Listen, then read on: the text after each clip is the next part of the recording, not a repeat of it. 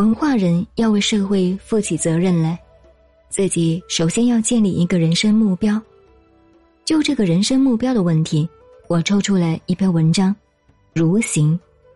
这篇文章是从哪里来的呢？四书五经的《礼经》来的。什么叫四书五经？《大学》《中庸》《论语》《孟子》叫四书，五经是《诗经》《书经》《易经》《礼经》。春秋，中国文化的基础在这里，是中国固有文化、特色文化之一。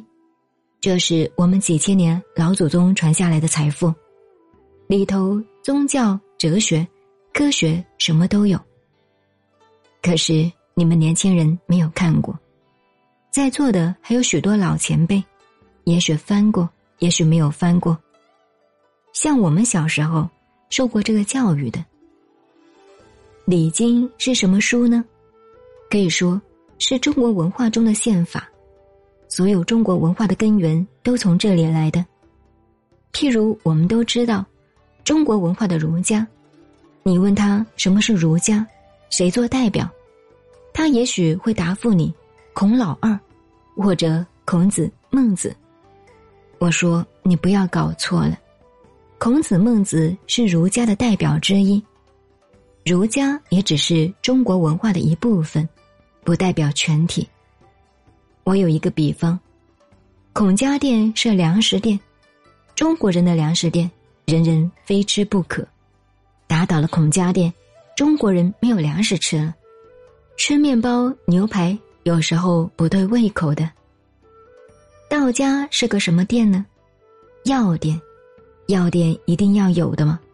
生病就去买药吃。不生病不需要买，可是药店不能打倒的。佛家开的是什么店？百货店，什么都有，你高兴可以去逛一逛。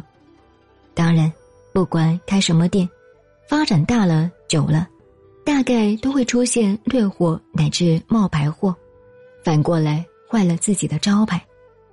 重要的是，孔子、孟子代表儒家开的粮食店。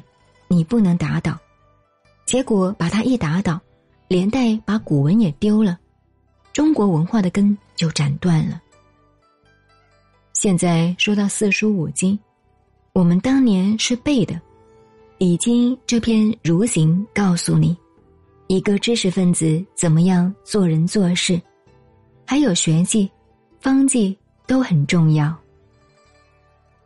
您好，我是静静找恩。微信公众号 FM 幺八八四八，谢谢您的收听，再见。